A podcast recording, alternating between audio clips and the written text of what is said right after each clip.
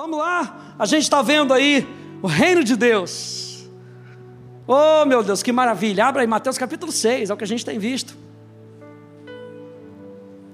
Mateus capítulo 6, e a gente já vem falando que o assunto do reino de Deus era um assunto talvez mais importante na pauta de Jesus.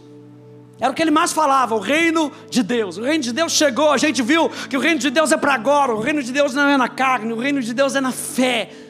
O reino de Deus é poderoso. Meu Deus, o reino de Deus está dentro de nós. Alguém diz aleluia. Meu Deus. Glória a Deus.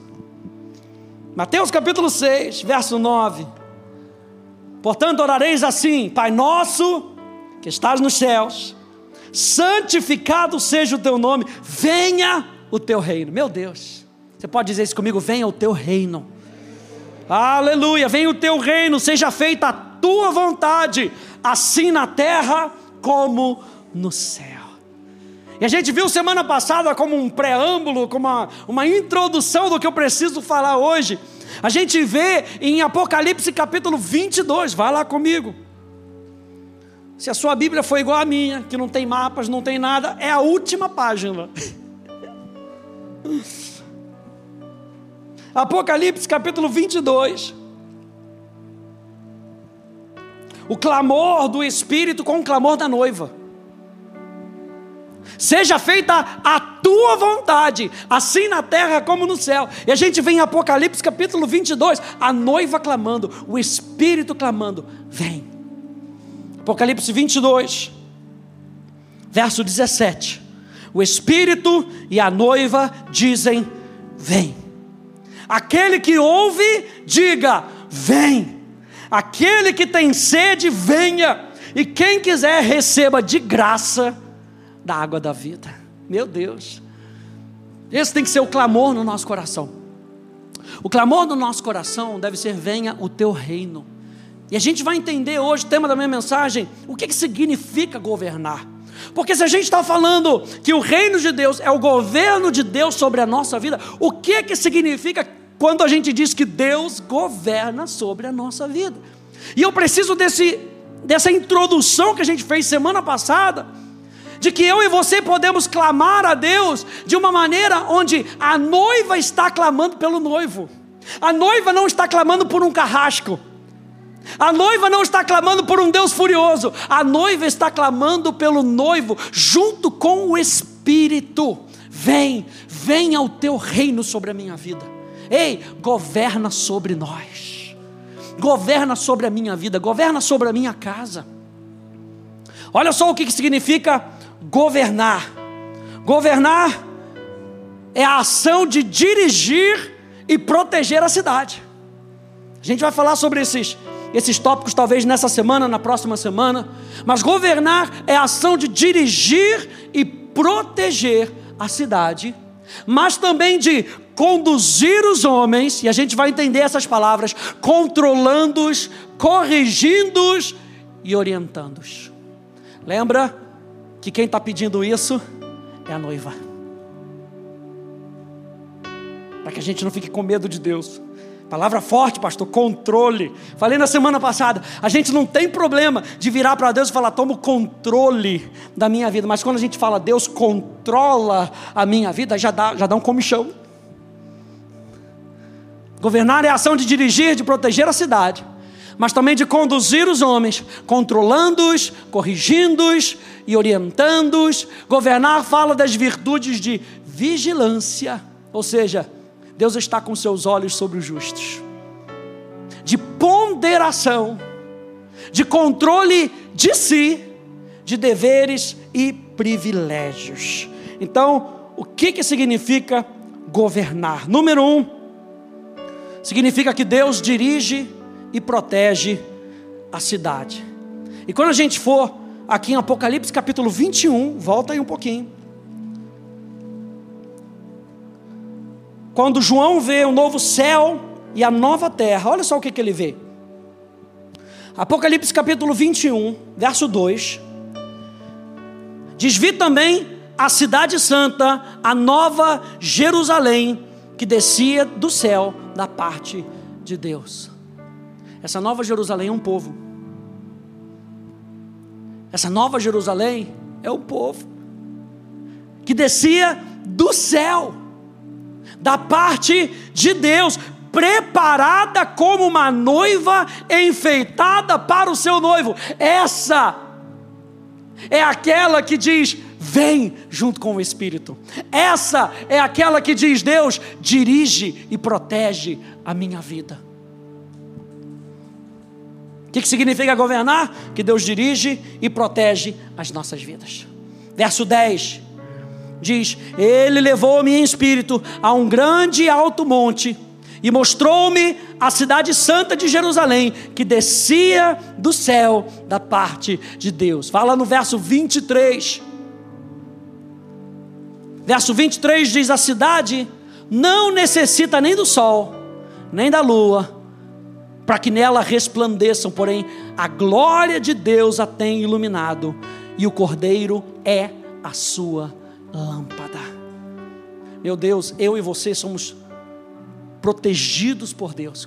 Como uma cidade é protegida, eu e você somos protegidos por Deus. Quando Deus governa a nossa vida, saiba que Ele está governando sobre a tua vida para dirigir a sua vida e proteger a sua vida.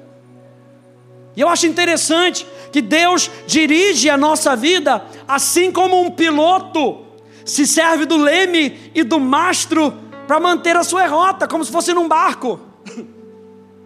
E eu ouso dizer que o leme é o espírito, e o mastro é a palavra de Deus. Diga espírito, palavra de Deus. Então, se eu e você vamos ser protegidos e dirigidos por Deus, eu e você precisamos do Espírito, o mesmo Espírito que em Apocalipse 22 vai nos levar a dizer: Deus, dirige minha vida, Deus, vem. E o mastro é a palavra de Deus, aquela firmeza onde aquela vela está ali exposta, pegando o vento do Espírito, precisa de algo sólido para empurrar a nossa vida. Enquanto, a, ei, aleluia, enquanto a palavra de Deus é aquela fonte que empurra a nossa vida, o leme está com o Espírito Santo e ele vai guiando a nossa vida. E quanto mais nós formos guiados pelo Espírito, mais protegidos por ele nós seremos. É por isso que o Salmo 119, 11 nos lembra: Escondi a tua palavra no meu coração, para não pecar contra ti. O salmista aqui estava bem objetivo: eu não quero pecar contra Deus. E o pecado é aquilo que viola os princípios de Deus. O pecado, então, gera destruição. Se a gente for lá em Romanos capítulo 8, você vai ver que o pecado ele gera morte, a mentalidade da carne gera morte. E a mentalidade da carne, da carne, ela é empoderada pelo pecado. Gera destruição, gera morte. Mas a mentalidade do espírito, que é impulsionada pelo leme do espírito, gera vida e gera paz. A gente está falando do governo de Deus sobre a nossa vida. Governo de Deus, para que a gente possa experimentar a vida e a paz, nós precisamos que o leme seja o Espírito Santo. As leis que Deus coloca nas nossas vidas, a Sua palavra, englobam princípios do governo de Deus. Então, quando você lê a palavra de Deus, gente, você está lendo os princípios do governo de Deus. Como Deus nos dirige, como Deus nos, nos protege. Aí eu fiquei pensando não sei se você já viu. Hoje tirei uma etiquetinha da, da, da blusa da Poli, que a gente sempre tira, porque sempre atrapalha. Mas nessa etiquetinha estão as instruções para que a sua roupa seja uma roupa que dure. É, não sei se você já viu. Já viu uma, uns símbolozinhos desses na sua? Quem já parou para ver essa etiquetinha, essa miserenta dessa etiqueta, que sempre coça no nosso pescoço? Mas nela estão as instruções, diga instruções.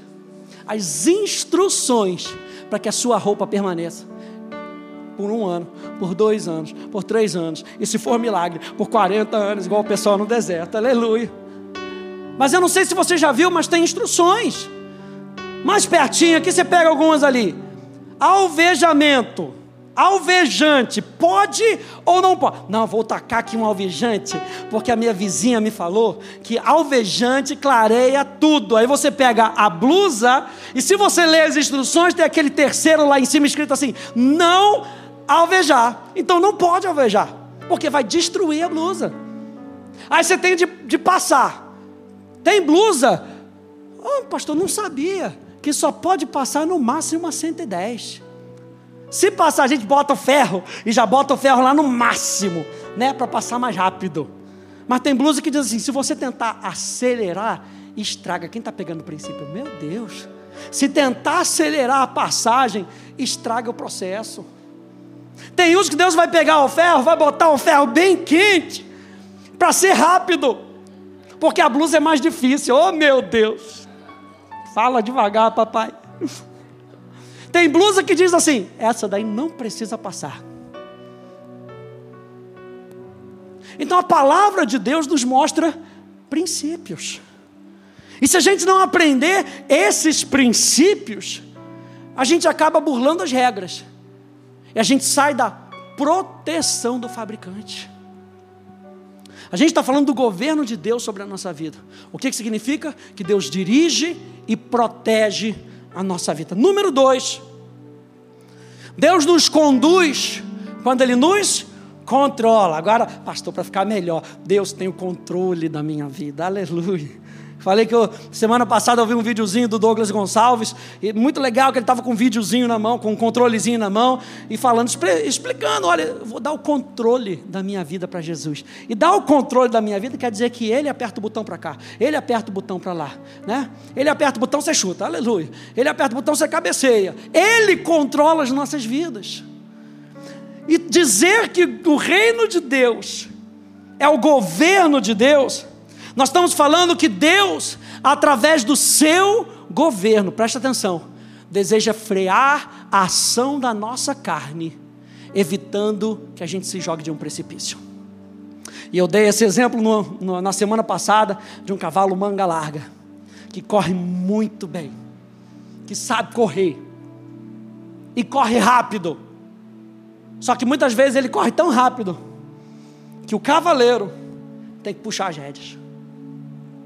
Você acha que o cavalo, que sempre aprendeu a correr rápido, gosta de puxar as rédeas? Não gosta. Só que se o cavaleiro não puxar as rédeas, muitas vezes ele não vê que ele está indo para um precipício. E aí o cavaleiro precisa frear a ação. Então, quando nós estamos dizendo que Deus nos controla, nós estamos dizendo que Deus tem a autorização para frear a nossa vida. Número um, nós falamos que ele tem autorização para dirigir, esquerda, direita, para cima, para baixo. Número dois, nós estamos falando, ele tem a autorização para pisar no breque, para pisar no freio, para nos dar uma freada, para que a gente não dê com a cara na parede. Estar debaixo do governo de Deus quer dizer que Ele tem o controle da nossa vida e Ele sabe o que é melhor para a gente. E muitas vezes Ele tem que nos frear. E eu anotei aqui algo que, nesse quesito, a gente ajuda Deus. Nossa língua. A nossa língua deve ser controlada. Eu e você precisamos exercer o controle. Está só mostrando como é que Deus controla a nossa vida. A nossa língua precisa ser controlada. Sabe aquele momento que dá para falar e você se segura? A expressão é morde a sua língua. Para não falar, porque às vezes não é o momento de falar. Meu Deus, fala com a gente. Oh, Jesus. Veja, quando nós refreamos a nossa língua, revelamos quem está controlando o nosso homem interior. Porque às vezes a gente fica tão mexido pelas coisas que a gente ouve, e fica tão indignado, e as coisas que estão acontecendo nesse mundo, e, e prometeu e não cumpriu, e falou aquilo, e falou. Vou falar, vou chegar lá, vou mandar umas poucas e boas. Mas quando nós refreamos a nossa língua, nós revelamos quem está no controle. Eu anotei aqui umas perguntas. Pensamento é esse que está querendo fazer parte da minha mentalidade? Lu citou uma frase de São Francisco de Assis no domingo, que diz que você não pode evitar que passarinhos façam voem sobre a sua cabeça. Quem conhece? Mas você pode evitar que eles façam ninho sobre a sua cabeça. Tem hora que o pensamento vem e o pensamento vai vir. Como diz o pastor Hélio, você não tem um capacete do magneto para aquele pensamento bater e ir para o outro lado. Você não tem. Então o pensamento vai vir. Agora, o que, eu faço com esse pensamento? A minha pergunta é: se a gente é maduro o suficiente nesse quesito para virar para mim mesmo e dizer: ei, que pensamento é esse que você está pensando contra o seu irmão? Que pensamento é esse que você está pensando contra não sei quem? Hum, às vezes a nossa boca vai antes do nosso pensamento. Então, quando eu e você controlamos a nossa língua, nós revelamos quem está controlando o nosso homem interior. Ei, que opinião é essa que está querendo se manifestar acima da verdade? É aí que entra a, a, a Hebreus capítulo 4, ponto número 1. Nós falamos que nós precisamos do Espírito e da palavra. O Espírito é o nosso leme, a palavra é o mastro desse barco. Hebreus capítulo 4, no verso 12, vai dizer que a palavra de Deus é viva e eficaz. E diz que ela é mais cortante do que espada de dois gumes, capaz de fazer separação entre alma e espírito é nessa hora que a palavra de Deus revelada no nosso coração, quando vem aquele pensamento, quando vem aquela opinião, ela entra em ação como espada. Ela entra e separa a alma e o espírito. E naquela hora que você consegue ver, aquele um milésimo de segundo, que você consegue ver quem é que está dominando: minha alma ou meu espírito? Quem é que está mais cheio? Ah, eu enchi a minha alma de razão e das coisas desse mundo. Ou eu enchi o meu espírito com a verdade. Quem é que vai ganhar essa briga? Quem tiver mais bem alimentado. Então é nessa hora. Por isso que Tiago, capítulo 1, no verso 26, nos lembra que se alguém cuidar, cuida ser religioso e não refreia a sua língua, e aqui a palavra religioso, no bom sentido da palavra, não tenha medo da palavra religioso. Outro dia um rapaz foi lá em casa, foi ver a minha internet, que eu estava achando que a minha internet estava muito lenta. E a gente está num, tá num, tá num estado que 100 megas já não vale mais nada, é ou não é? Eu contratei 400, eu quero 400. Então o rapaz foi lá, chegou lá, papapá. Eu falei, poxa, mas lá na igreja funciona. Eu acho que não, o problema não é um computador. Aí ele, ah, na igreja, o senhor é religioso? Você tem que entender o que o cara está perguntando. Não, não sou religioso, não tenho religião. Não. Falei para ele, sou. Inclusive sou pastor. Ah, sim, claro. O apóstolo Tiago disse: alguém cuida ser religioso, e a palavra religioso significa estar religado.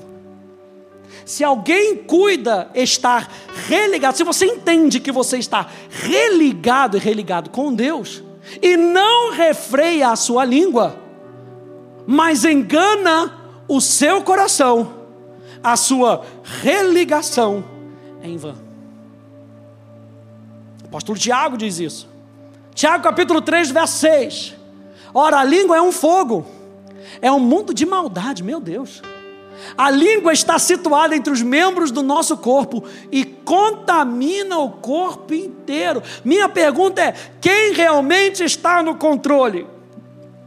Será que a verdade de Deus realmente está no controle? ou a minha carne está no controle? Quem é que vai dizer isso? Quem? Quem? Quem? A língua. A língua vai dizer isso. E não só põe em chão, olha só, ele está falando que ele contamina o corpo. Corpo de quem? O meu corpo, minha língua, meu corpo.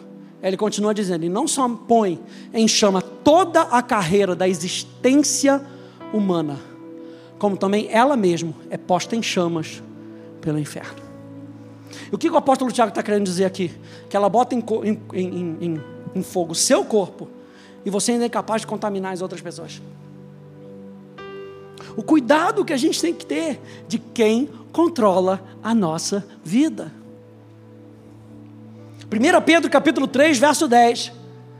Diz: Pois quem quer amar a vida e ver os dias bons. Quem quer ver dias bons aí? Amém, pastor. Eu creio, é ano de manifestação abundante de Deus 2023. Olha a recomendação do apóstolo Pedro: refreie a sua língua do mal.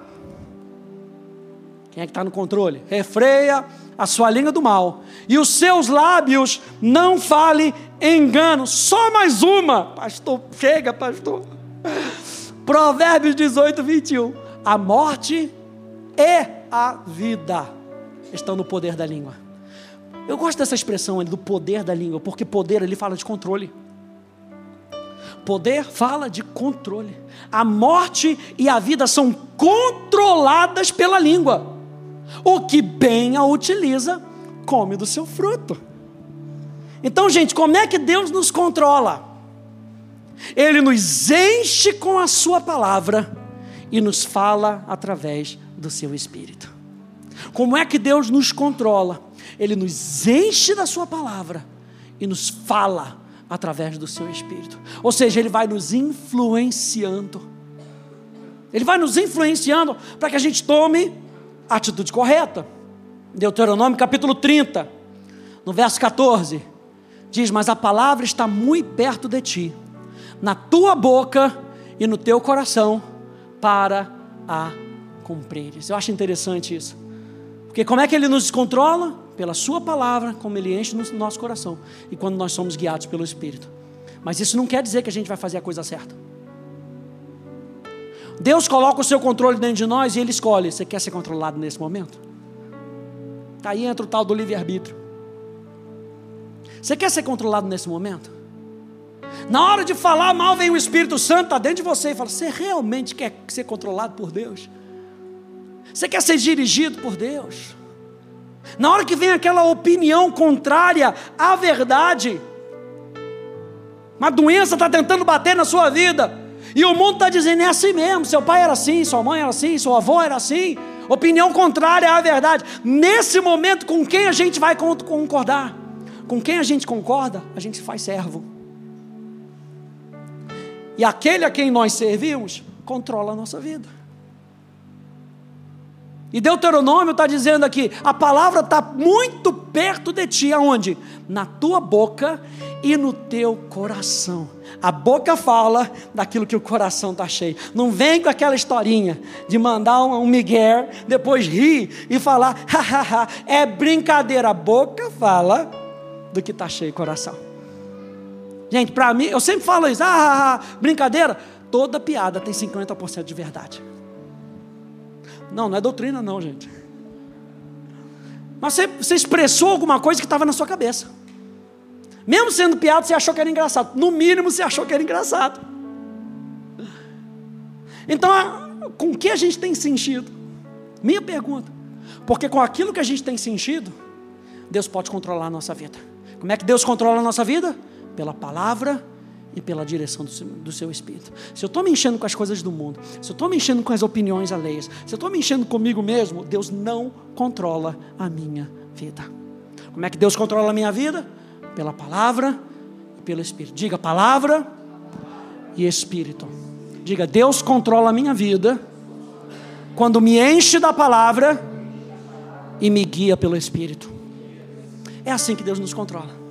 Deus nos controla como se a gente fosse marionete. Você lembra que a Bíblia vai dizer que os planos dele são melhores que os nossos?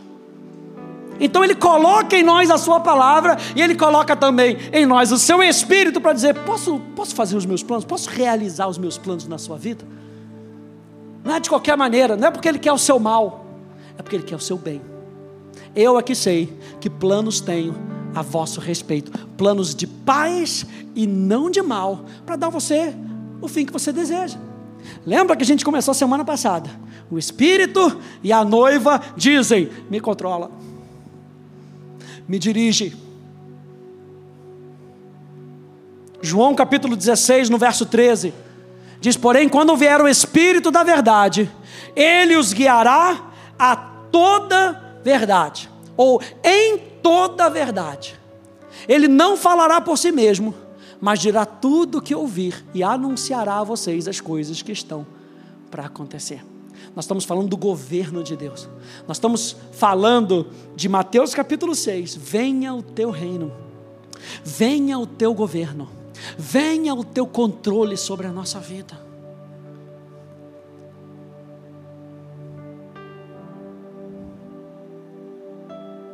É isso que sustenta a nossa vida, gente. Deus está no controle. Agora, quando você ouvir essa expressão de novo, saiba que muitas vezes Ele vai precisar refrear a sua vida, a minha vida. Deus está no controle. Você pode dizer isso comigo? Deus está no controle. Deus está no controle. E número três, para a gente terminar esses pontos hoje, Deus nos conduz quando Ele nos corrige. Hebreus capítulo 12, volta aí um pouquinho. Hebreus capítulo 12. Número um, Deus nos dirige, Ele nos protege, os princípios de Deus nos protegem. Número dois, Ele nos controla, nos refriando, isso para o nosso bem. E número três, Deus nos conduz quando Ele nos corrige. Hebreus capítulo 12. Ah, verso 5. Olha só que interessante. Diz assim: E vocês se esqueceram da exortação que lhes é dirigida como a filhos. Como quê? Como filhos. Então, tudo que o autor de Hebreus aqui está falando, lembra com isso, lembra que você é filho. Você não é um escravo qualquer. Você não é uma coisa, você não é uma meba que evoluiu. Você é um filho. O escritor de Hebreus está falando, com isso em mente, deixa eu falar alguma coisa aqui para você. Ele diz: Filho meu, não despreze a correção que vem do Senhor. Aí ele continua dizendo: Não desanime. Olha para o cara do seu irmão, vê se ele está desanimado aí, meu Deus. Não desanime quando você é repreendido por Ele, porque o Senhor corrige a quem ama e castiga todo filho a quem aceita. É para a disciplina que vocês perseveram. Deus os trata, mais uma vez ele tem que fazer, o assunto é difícil, então deixa eu lembrar vocês de novo: Deus trata vocês como filhos. E qual é o filho a quem o pai não corrige? Mas se estão sem essa correção, do qual todos se tornaram participantes, então vocês são bastardos e não filhos. A palavra bastardo aqui é um que nasceu fora da aliança. Aí, gente, a gente lembra lá de Gênesis capítulo 22.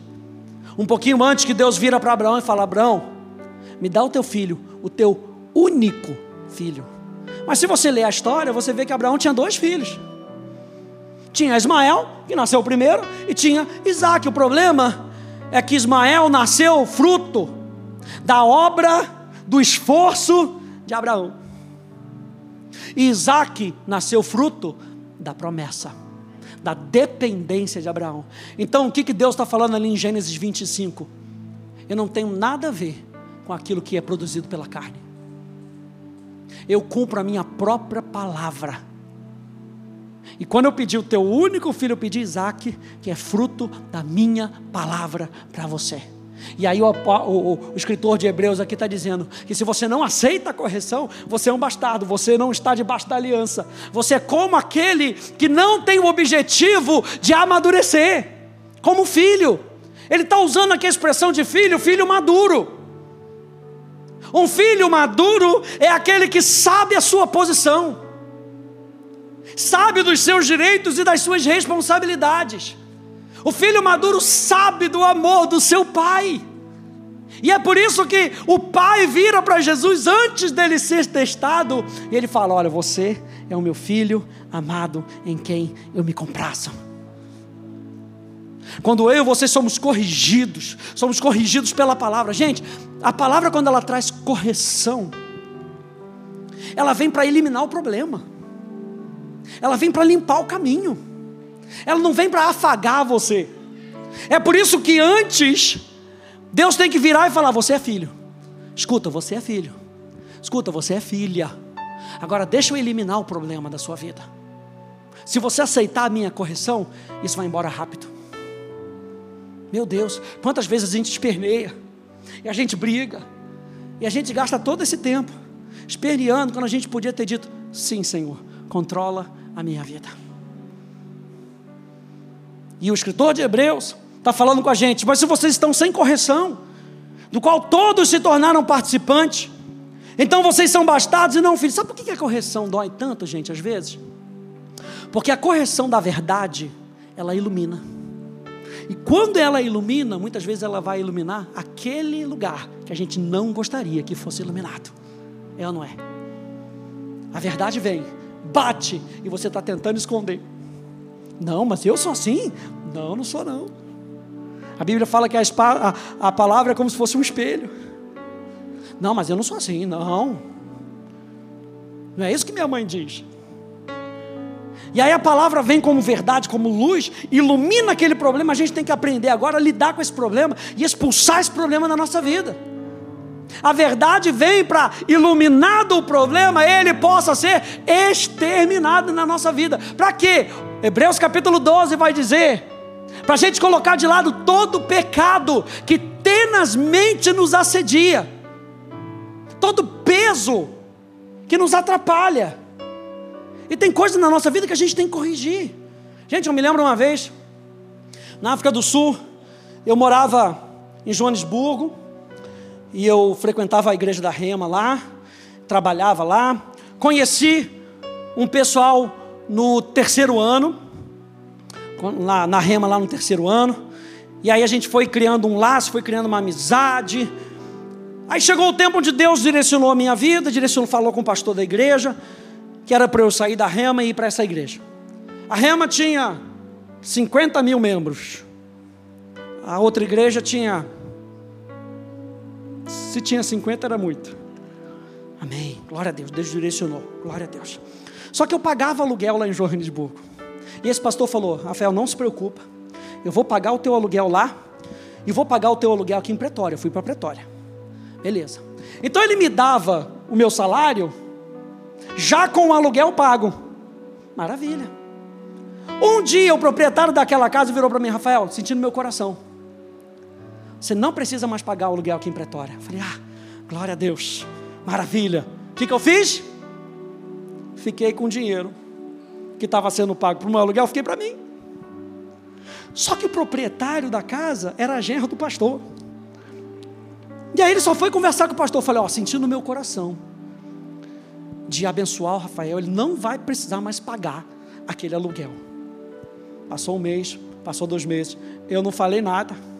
Até o dia que o pastor falou assim: ó, Rafael, por favor, achegue-se ao meu gabinete. Ah, sem problema, glória a Deus. Ele expôs tudo. Eu conhecia aquele homem, eu conhecia o coração dele. Eu sabia quem ele era. Quando ele praticamente botou a mão no dedo, falou, falei, isso é ganância. Meu Deus, parece que o holofote caiu assim, vof. E eu identifiquei na hora, era ganância. Ele falou, por que, que você, quando você é, recebeu lá o desconto, por que, que você não virou para mim? Sou eu que estou pagando, não é você. Você deixou eu pagar para embolsar o dinheiro? Isso é ganância. Falei, que isso? Naquela hora você fica assim, pequenininho. Foi a melhor correção da minha vida. Sabe por quê? Porque tem horas que você tem que ser confrontado para você aprender a lidar com determinadas situações. Naquele momento, eu comecei a entender, a administrar melhor o dinheiro do outro. Não era meu, era dele. Meu Deus, a gente tem que aprender essas coisas. Você acha que é fácil? Saí de lá assim, ó, mancando, igual Jacó. Saí de lá mancando, encontrei o Senhor. Não é fácil, gente. É isso que o apóstolo, o, escritor de Hebreus está falando. Verso 9 ainda diz assim: Além disso, tínhamos os nossos pais humanos que nos corrigiam e nós os respeitávamos. Será que então não nos sujeitaremos muito mais ao Pai espiritual para vivermos? Pois ele nos corrige por algum tempo, pois eles nos corrigiam por pouco tempo, segundo melhor lhes parecia. Hashtag segundo melhor lhes parecia.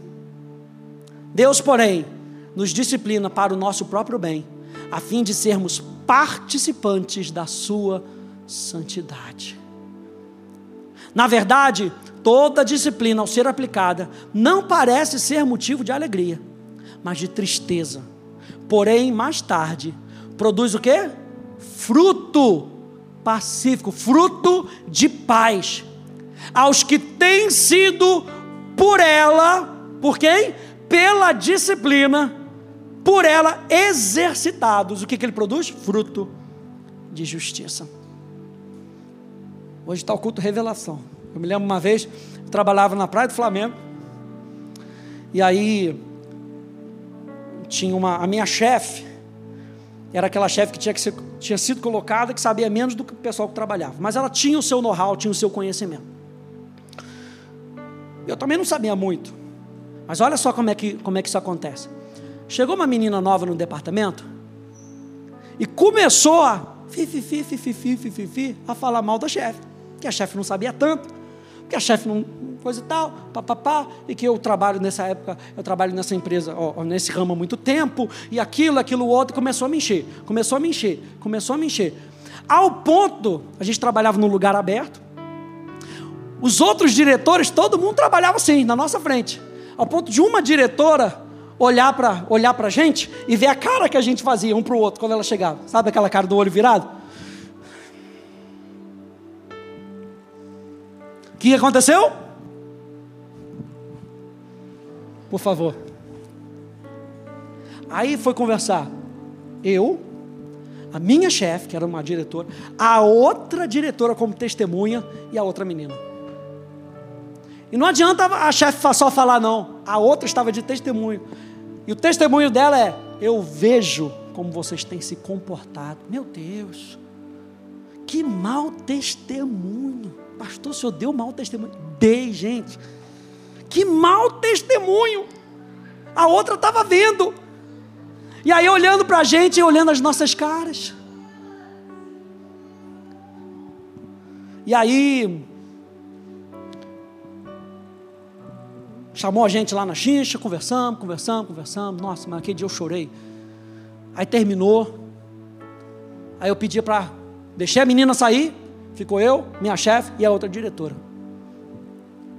Aí eu falei: olha só, deixa eu falar uma coisa para vocês. Sou crente. Eu não deveria ter me comportado dessa maneira. Isso não é comportamento de gente que anda com Deus. Eu, eu tive que falar isso. Isso não é comportamento. Espero que vocês me perdoem. Isso não vai acontecer mais. Mas alguém teve que chegar, confrontar, botar a luz ainda teve que chamar uma testemunha. O pior foi para mim. Mas depois de consertar, a gente espera com que aprenda a lição. Então, aquilo que você faz um para o outro, demonstra se você está no controle de Deus ou se você não está no controle de Deus. E Deus nos corrige. A disciplina, então, gente, tem um só objetivo. Se o pastor te chamar no gabinete e fizer. Tem um só objetivo. O objetivo é nos fazer na prática igual a Cristo. Alguém diz amém a isso? 1 Pedro capítulo 5, no verso 10, diz assim: E o Deus de toda graça, que em Cristo vos chamou a sua eterna glória, depois de haver de sofrido por um pouco, Ele mesmo vos há de aperfeiçoar, confirmar e fortalecer. Vamos ler de novo? E o Deus de toda graça. Quem é? O Deus de toda graça. Que em Cristo vos chamou a sua eterna glória depois de haverdes sofrido por um pouco, depois de haverdes sofrido por um pouco, Ele mesmo vos há de aperfeiçoar, confirmar e fortalecer. Olha só na Bíblia amplificada como é que diz. E depois de você ter sofrido por um pouco, o Deus de toda graça, que dá toda bênção e favor, quem te chamou para a sua própria glória eterna em Cristo Jesus, irá Ele mesmo te completar, irá Ele mesmo fazer de você o que você deve ser, te estabelecer e fundamentar de forma segura e fortificar e confirmar. Eu digo para você: se você está sendo corrigido pela palavra, pela verdade, não pare o processo, porque Deus está completando algo na sua vida. Que a nossa imaturidade muitas vezes corta pela metade, que a gente não aguenta. E ele está falando, vai ter um tempo que vocês vão sofrer por um pouco, porque dói na carne, gente. A carne é toda vontade egoísta. Quando a luz vem, expõe a carne, expõe a minha vontade egoísta. E aí Deus fala: não para o processo, não, porque Ele mesmo vai completar isso em você. Ele vai completar, Ele vai te firmar, Ele vai te fortificar. Você vai sair mais forte. Se você aceitar a correção, você sai mais forte. Ele ainda te confirma no meio de todo mundo.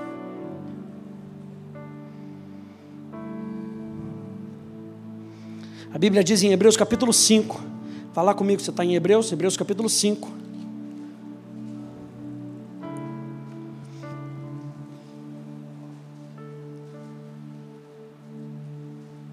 O governo de Deus sobre a nossa vida. O que, que significa governar? Significa que Ele nos corrige.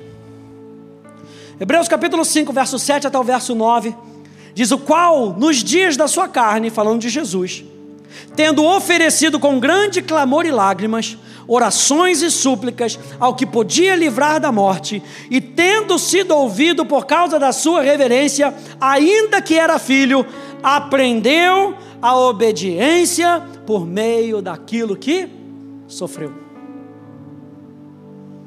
E tendo sido aperfeiçoado, veio a ser autor da eterna salvação, para que todos lhe obedeçam.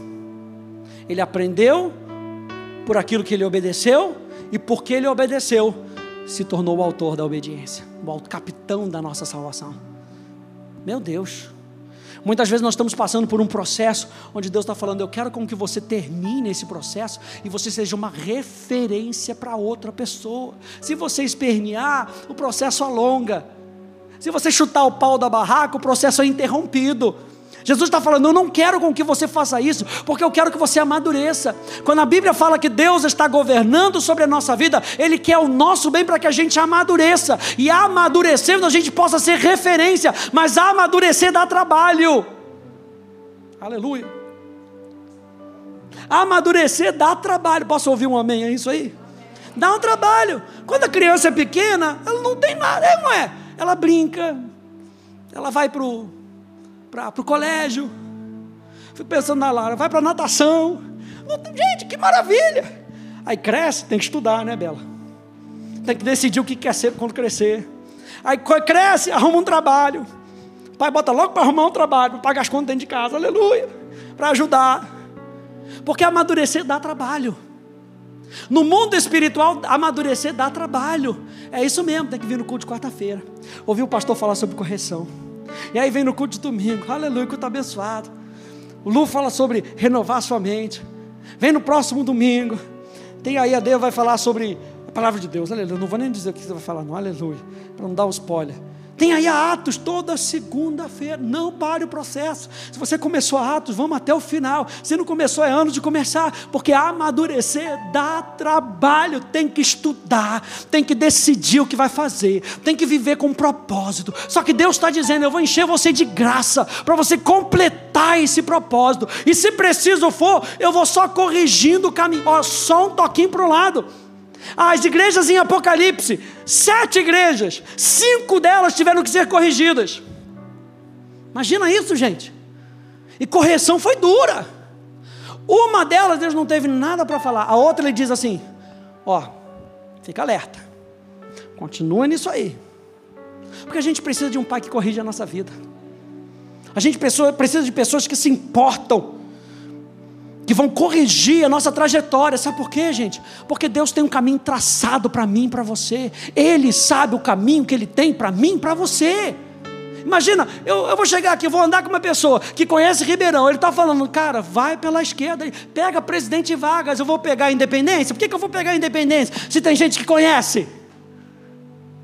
E às vezes a gente fica batendo, ah, não, porque eu, eu sempre peguei independência. É dessa maneira que eu pego.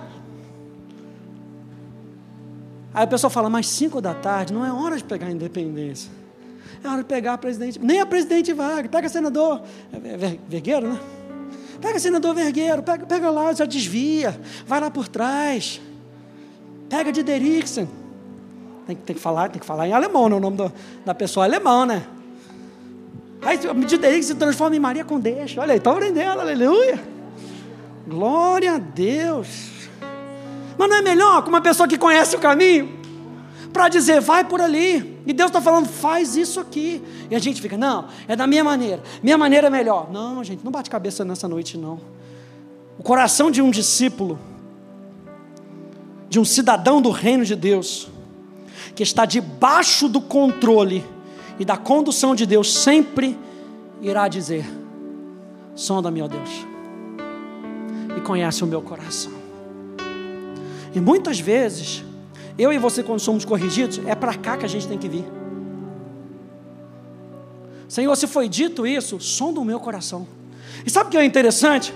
Que a palavra sondar aqui, que é a palavra raquer, traz a imagem de uma pessoa que necessita descobrir algo que está procurando por algo. Senhor, vai lá no mais profundo de quem eu sou. E se está sendo trazido à tona, me permita corrigir isso.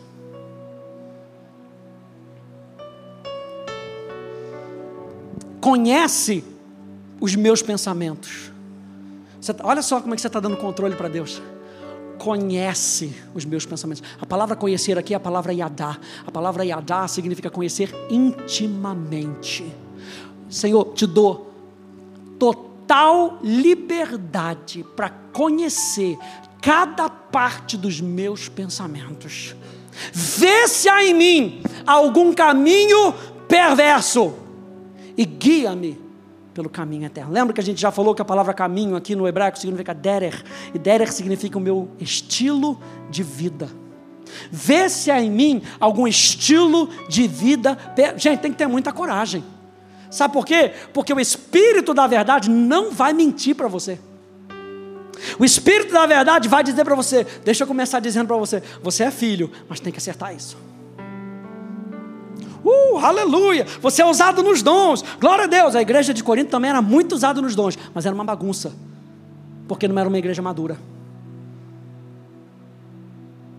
A gente precisa de correção para um amadurecimento. Deus sonda os nossos corações para nos mostrar o que nós temos dentro. E muitas vezes a gente está cheio de bicho papão aqui dentro, gente. A gente já botou tanto, tanta coisa do mundo que encheu o nosso ego, que encheu a nossa vontade, que muitas vezes a gente acha um montão de bicho-papão. Deus sonda os nossos corações para nos mostrar o que nós temos aqui dentro. E quando a gente vê o que tem dentro, a gente tem que decidir o que a gente vai fazer com isso. Lembra que eu já falei uma frase? Anota, anota essa frase. Deus só te livra dos seus inimigos. Deus só me livra dos meus inimigos. Isso quer dizer, se você faz amizade com o seu ego, Deus não consegue te livrar dele. Se você faz amizade com a sua própria vontade, Deus não consegue te livrar dela. Que a gente fica tão apegado ao nosso próprio ego, à nossa própria vontade, que Deus fala: larga isso, rapaz. Não, não posso, faz parte de mim. Eu nasci assim, eu cresci assim, é assim que eu vou ser para sempre. Pau que nasce torto, nunca sem direito, aí já faz música, aí já vai para o carnaval, já se peta. Meu Deus, está amarrado. Isso muitas vezes, gente, estou terminando, pode ser revelado naquilo que nós falamos. Isso pode ser revelado. Deus sonda os nossos corações para nos mostrar o que nós temos dentro. Isso pode ser revelado de duas maneiras. Isso pode ser revelado por aquilo que nós falamos. A gente fala demais, mostra o nosso coração, mostra aquilo que está lá dentro, é para nossa vergonha. Lembra do caso que eu falei com a minha chefe? Se eu tivesse ficado quieto, na minha, eu não tinha passado por aquela vergonha. E muitas vezes é para nossa vergonha, por quê? Porque a gente fez da maneira errada. Então, como é que isso pode ser expresso? Quando a gente fala, fala da maneira errada, aí nós somos envergonhados, infelizmente. Mas tem uma segunda maneira. A segunda maneira é que quando aquele pensamento vier, você já diz logo para Deus: Deus, me livra do caminho perverso. Aí ninguém vai saber que você teve aquele pensamento, que você não falou para ninguém. Aí você mesmo já lidou com ele. Por isso que a Bíblia fala que o homem espiritual, ele não é julgado por ninguém. Ele a si mesmo se julga. O que é o homem espiritual? Uh, aquele que profetiza. Aleluia. É aquele que impõe as mãos. Não, o homem espiritual ali é um homem maduro. Um homem maduro não é julgado por ninguém. Sabe por quê? Porque quando vem esse pensamento, quando vem a opinião, ele mesmo se julga. Ele fala: Ah, não, não. Ah, não, Jesus, não, não é possível. Eu sei que a gente às vezes se indigna ou indigna com algumas coisas. Isso não devia ter acontecido. Vai para o joelho. Não bota no mural da igreja. Fala com ele, ele resolve o problema. Vai que você está sendo injustiçado mesmo. Bota para ele. Ele resolve. Quem pode dizer amém a isso? Ele resolve. A Bíblia diz que o tolo, quando calado, se passa por sábio. Quem está aprendendo algo nessa noite? Quem está com calor nessa noite? Aleluia, meu Deus. Tá não, cara? Meu Deus do céu. Quanto mais nós formos testados, mais como Ele nós seremos. Se passarmos no teste. Aguenta aí comigo, só falta mais um verso. O teste de Deus é para sermos aprovados e crescermos. Quando Deus nos testa, é para a gente ser aprovado. Ele quer com que a gente seja aprovado. É naquela hora que você pega o papel da, da prova e você diz assim: ai, não estudei, deu ruim. Não tem como colar do irmão do lado. Aí o irmão do lado também está fazendo só besteira. Você vai colar o comportamento do irmão do lado, vai dar ruim. Já tentou, né? Na, na escola era chamado de amuralha. Porque quando, pessoa, quando eu fazia a prova, eu já fazia a prova assim. Ninguém olhar para a minha prova. Não, tem isso não. Não vou colar de ninguém, ninguém vai colar de mim. Pensou que era novela, né? A muralha. Mas quando você está ali passando pelo teste, Deus vira e fala assim: faz esse testezinho aqui rapidinho. A Bíblia fala que Deus não tenta ninguém. Mas a Bíblia diz que Deus nos prova. Para quê? Para que eu e você possamos saber o que está dentro de nós. Gênesis capítulo 22. Vai lembrar a gente que lá no final, quando Abraão está segurando aquele cutelo e totalmente compenetrado naquilo que Deus tinha falado, totalmente compenetrado, o anjo tem que chamar Abraão duas vezes. Quantos aí já tiveram que chamar sua esposa duas vezes? Aleluia, glória a Deus. Seu filho, quantas vezes? Cinco vezes. É a quinta vez, anjo. Aleluia. Que eu estou chamando você. O anjo teve que chamar Abraão duas vezes. Abraão, Abraão de tão compenetrado que ele estava. E tem algo que a Bíblia fala que não está expresso, mas é algo que eu entendo pela minha interpretação da palavra. Quando ele diz assim: Abraão, agora eu sei. Minha pergunta: como é que o Deus, que sabe todas as coisas, não sabia? A minha interpretação desse verso é: agora eu sei que você sabe. Você teve que ir até aquele momento onde você abriu mão do seu filho. Agora eu sei que você sabe que você é controlado pela minha vontade. Meu Deus. É nessa maneira quando a gente dá uma apertadinha. Na Atos a gente sempre fala, quer saber o que o crente, que crente tem dentro? Aperta ele. É o crente pasta de dente. Se aperta não vai sair suco de tomate, gente. Tem que sair pasta de dente. Se sair suco de tomate, é engano. Abre aí comigo para a gente terminar agora sim. 2 Coríntios. capítulo 4. Lembra que a gente está falando do governo de Deus sobre a nossa vida? Lembra que a gente começou falando da noiva? A noiva que deseja o controle através do Espírito. Lembra que Hebreus está falando que nós somos filhos, nós somos tratados como filhos. 2 Coríntios capítulo 4, no verso 17 e no verso 18, diz: Porque a nossa leve e momentânea tribulação, sabe o que é tribulação? Filipsis. É um apertar que, que amolda. A nossa leve e momentânea tribulação ou aperto, e esse aperto não é para te esmagar, esse aperto é para te moldar. É outra coisa que a gente fala que é tão bonito, Senhor, sou o vaso, tu és o oleiro, molda-me. Aí quando ele começa a apertar o barro, ai Jesus, com calma, não aperta muito não, eu não estou pronto para isso, mas você acabou de falar.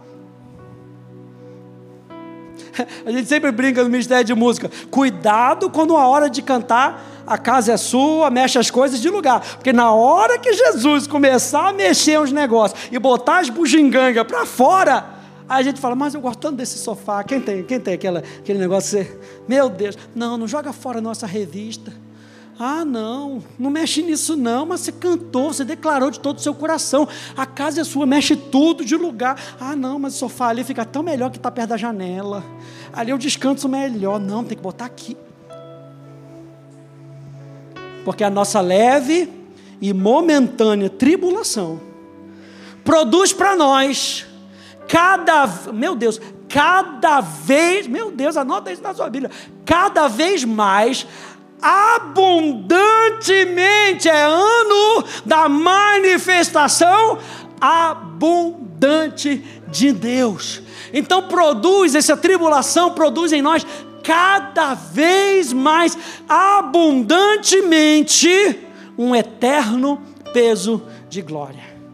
Não atentando nós nas coisas que se veem, mas sim nas que se não veem, porque as que se veem são temporais enquanto as que se, não se veem são eternas. Última frase. Nosso eterno peso de glória é a perfeita medida de Cristo, o Rei em nós. Nosso eterno peso de glória é o reino de Deus se manifestando em nós e através de nós, cada vez mais abundantemente. Amém, gente? Então lembra a gente ainda vai continuar semana, semana que vem. Semana que vem vai ser mais light. Aleluia. Por isso que eu falei, semana passada foi importante. Jesus faz um negócio tão bonito. Aí nós falamos do Espírito, da noiva, justamente para a gente começar agora. Foi só aquela, aquela coisa de frente, assim, você não sabia para onde você estava entrando, né? Aleluia, por que, que eu vim nesse culto? Você veio para amadurecer, aleluia. Fique de pé, por favor. Glória a Deus. Meu Deus. E a gente fala com tanto carinho, aleluia, com um sorriso no rosto, né, Renato? A gente fala com um sorriso no rosto. O problema é quando a gente não quer abrir mão, eu estava pensando nesse exemplo, a gente não quer abrir mão de algumas coisas, e a gente já se sente tão condenado por tantas coisas, que quando vem a, correção, mesmo que seja feita da maneira correta, bate uma condenação, porque eu não quero abrir mão daquilo. Tipo, imagina, Renata foi, cortou o cabelo, cortou o cabelo todo errado. Aí eu viro para ela e falo assim, Renata, Poxa, ó, deu ruim, cara. Posso te falar? Vai mais nesse cabeleireiro, não. Se ela tem um negócio dentro dela todo errado, ela vai. Mas por quê? Não sei escolher meu cabeleireiro, não? Mas já está errado. Aí o gato que estava sendo acuado já pulou para frente. Levou um susto, não, né? Aleluia. A gente tem que cuidar do nosso interior. Para a gente chegar até o fim, Renato. Para a gente amadurecer. Por isso que a Bíblia fala que aquele que está de pé, cuidado que não caia. Não olhe para você mesmo, além do que de como você deveria olhar. Ei, Deus está cuidando da gente. A gente começou dizendo que eu e você somos filhos. A noiva diz: Vem, meu Deus, nós honramos o teu nome.